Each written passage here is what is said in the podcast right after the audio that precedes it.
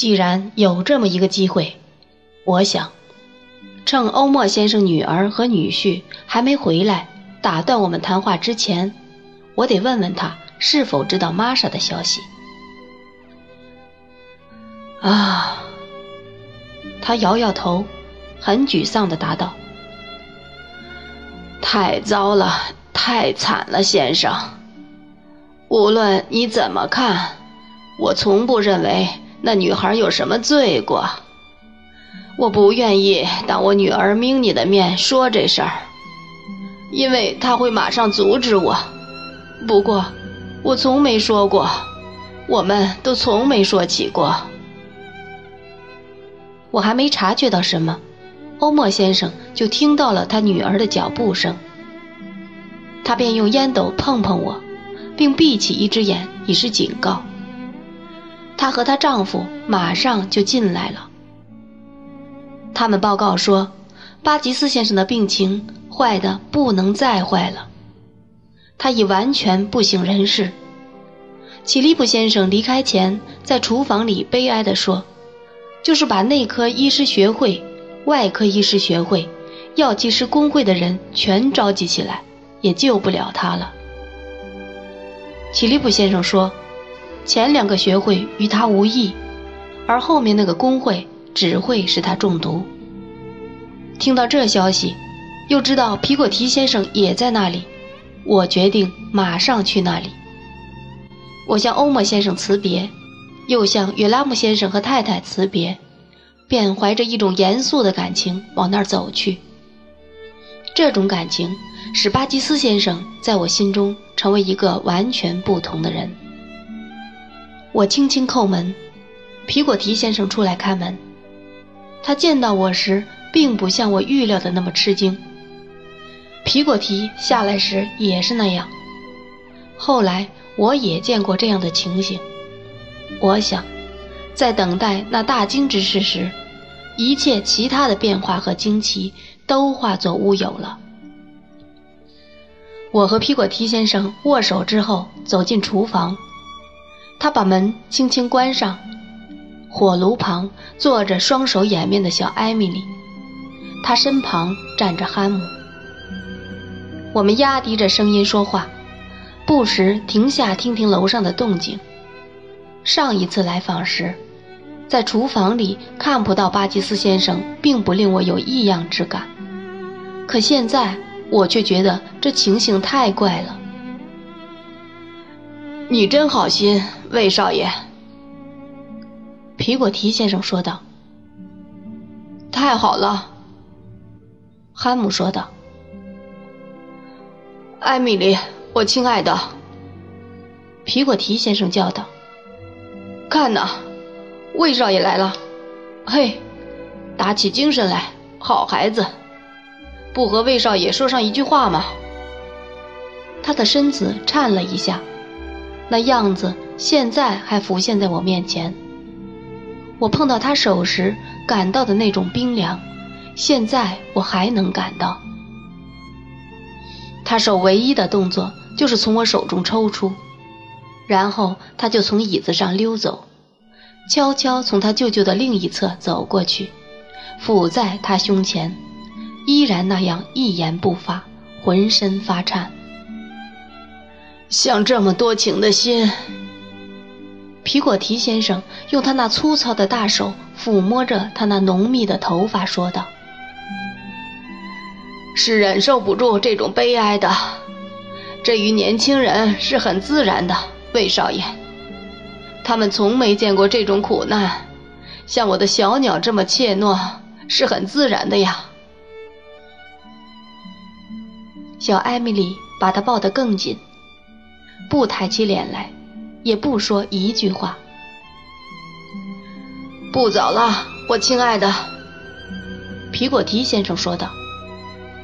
汉姆来接你回去呢，嘿。和另一颗多情的心一起去吧。什么，艾米丽？啊，好孩子。我听不到他说的什么，但他好像听到了什么一样，俯下头来，然后问道：“让你和舅舅一起留下？嘿，你不会这么请求我吧？和你的舅舅一起留下，小女孩。不久就是你丈夫的人，不是来这儿接你回去吗？喏，看这小家伙这么傍着我，这样一个老粗，谁会想到呢？皮果提先生无比骄傲地看着我们俩说道：“不过，海水里的盐还没他心里对他舅舅的爱那么多呢。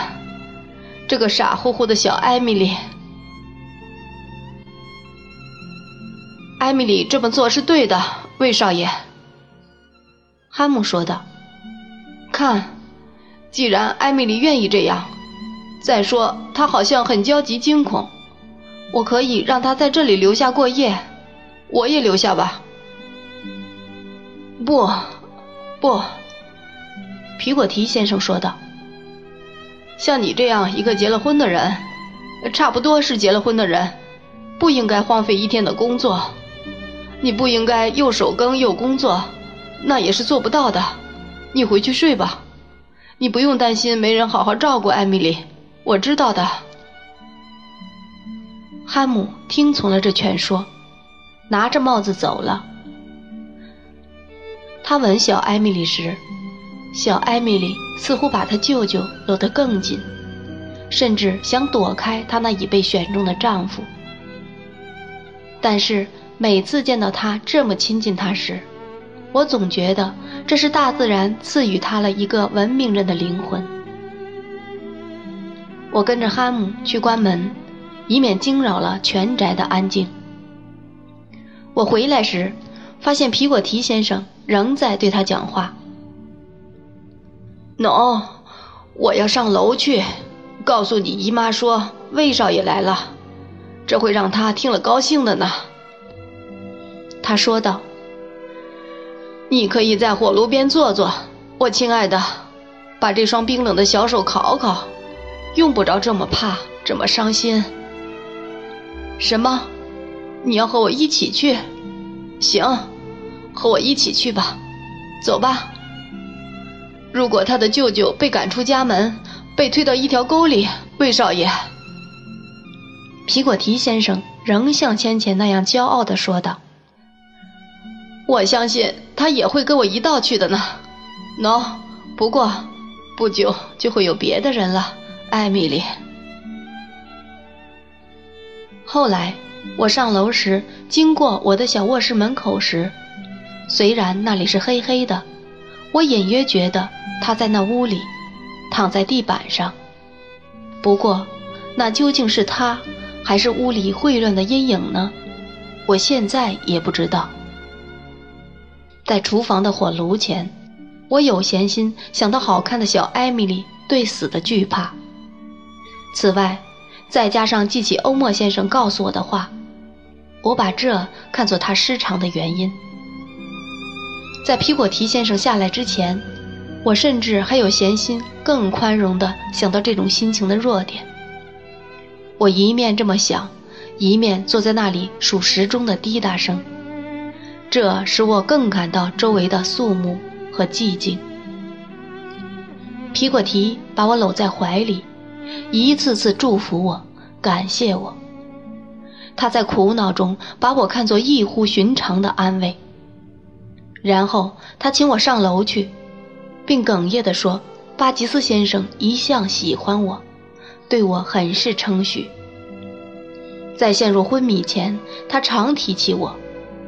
他相信，如果他清醒过来，只要他会有可能快活，那么看到我。”就一定会快活了。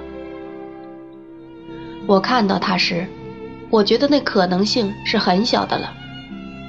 他躺在那里的姿势是很不舒适的，头和肩伸到床外，靠在那曾给他许多苦恼和麻烦的箱子上。我听说他不能爬下床去开它，也不能用我以前用过的探条去试探它的牢固安全时。他就请人把那箱子放在床边的椅子上。从那时起，他就日夜抱着它。这会儿，他的胳膊就放在那上面。时光和世界都在他下面一点点溜走了，那只箱子却还在那里。他最后说的话，用的是解释口气，是旧衣裳啊。巴吉斯，我亲爱的。皮果提先生和我站在床脚边时，皮果提俯身对他说道，几乎是高高兴兴的：“我亲爱的孩子来了，是我们走到一起的。我亲爱的孩子来了，就是魏少爷呀，巴吉斯，替你捎信的人呐。你知道，你不和魏少爷说说话吗？”他像那箱子一样，不能言语，没有知觉。他就要随潮水一起去了。皮果提先生用手捂住嘴对我说道：“我的两眼模糊了，皮果提先生的两眼也模糊了，但我还是低声又说道：‘随潮水一起。’”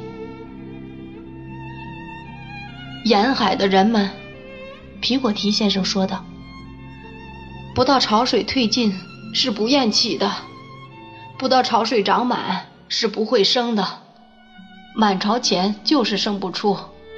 三点半退潮，平潮会有半个小时。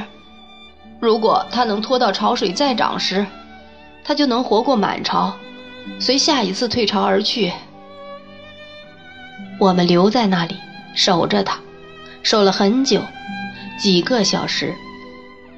他处于那么一种精神状态中，我在场对他起了什么神秘作用，我不想说了。可是他开始虚弱地说胡话时，的确说的是关于送我去学校时的事。他醒过来了，皮果提说道。皮果提先生碰碰我，敬畏地低声说道。他快要随潮水一起去了，巴基斯，我亲爱的。皮果提说道。可，皮，巴基斯，他虚弱的说道。天底下，再没有比他更好的女人了。看呐，魏少爷来了。皮果提说道：“因为他现在睁开眼了。”我正要问他可还认得我时，却见他想努力伸出胳膊来，他的脸上带着愉快的笑容，清晰地对我说道：“巴吉斯，愿意。”正是退潮时分。他随潮水一起去了。